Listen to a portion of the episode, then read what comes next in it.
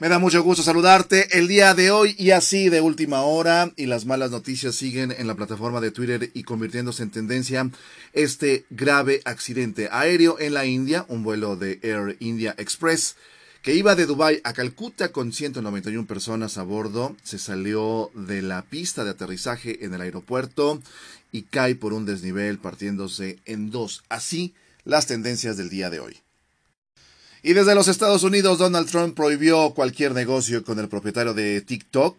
Este decreto firmado por el presidente de los Estados Unidos, que afectará también la plataforma de WeChat, será efectivo a partir de los próximos 45 días y esta medida le permite a Microsoft seguir con las negociaciones, más bien no seguir, sino presionar esta compra de la red social, una de las más populares hasta ahora. Y la recomendación también del día de hoy y convirtiéndose en tendencia en la plataforma de streaming Vis a Vis el Oasis.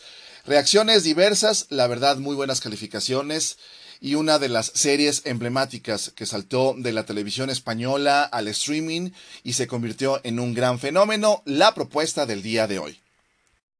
Y si hablamos de propuestas, no podemos olvidar B de Venganza, que nos cuenta la historia de un enmascarado conocido como Vi que se levanta en contra del gobierno totalitario y encuentra una aliada inesperada.